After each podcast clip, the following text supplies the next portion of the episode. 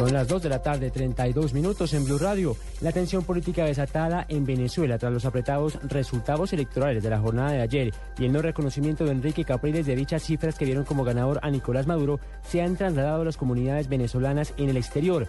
A esta hora vamos al consulado de Venezuela al norte de Bogotá, donde un grupo de opositores al gobierno de Marumo están de protesta. Allí está Paola Bermúdez. Hola Juliana, así es, a esta hora empiezan a llegar a esta hora varios partidarios de Enrique Capriles aquí a la sección consular de Venezuela en Bogotá, seguidores que no están conformes con los resultados entregados por las autoridades electorales de su país. Daniel Pajés es uno de los líderes de ese movimiento a favor de Capriles. Bienvenido a Blue Radio y cuéntenos cuál es el objetivo de esta actividad. Bueno, muy buenas tardes, Paula, gracias por estar aquí. Eh, bueno, somos un grupo de venezolanos que estamos actuando como venezolanos en contra de las decisiones tomadas por el CNE ayer. Eh, tenemos la convicción, creemos, pensamos que fue una trampa completa. Eh, en 14 años hemos aceptado todas las elecciones y actualmente no, cre o sea, no, no, no la vamos a aceptar. Pues.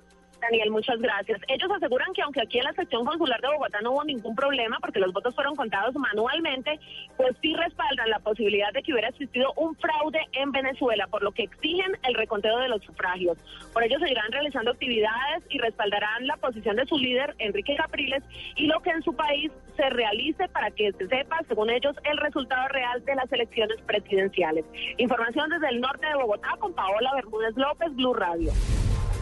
Gracias, Paola. Estaremos pendientes entonces al desarrollo de esta tensión política en la región por cuenta de las elecciones en Venezuela. En otras noticias, la representante de la Cámara, Ángela Robledo, le pidió al Partido Verde que retire de sus filas al concejal José Juan Rodríguez hasta que se determine si él tuvo o no responsabilidad en el llamado carrusel de la contratación en Bogotá. En su derecho de petición, la congresista afirmó que no se puede mantener una actitud impasible ante esta situación y dijo que el cabildante debería retirarse por iniciativa propia.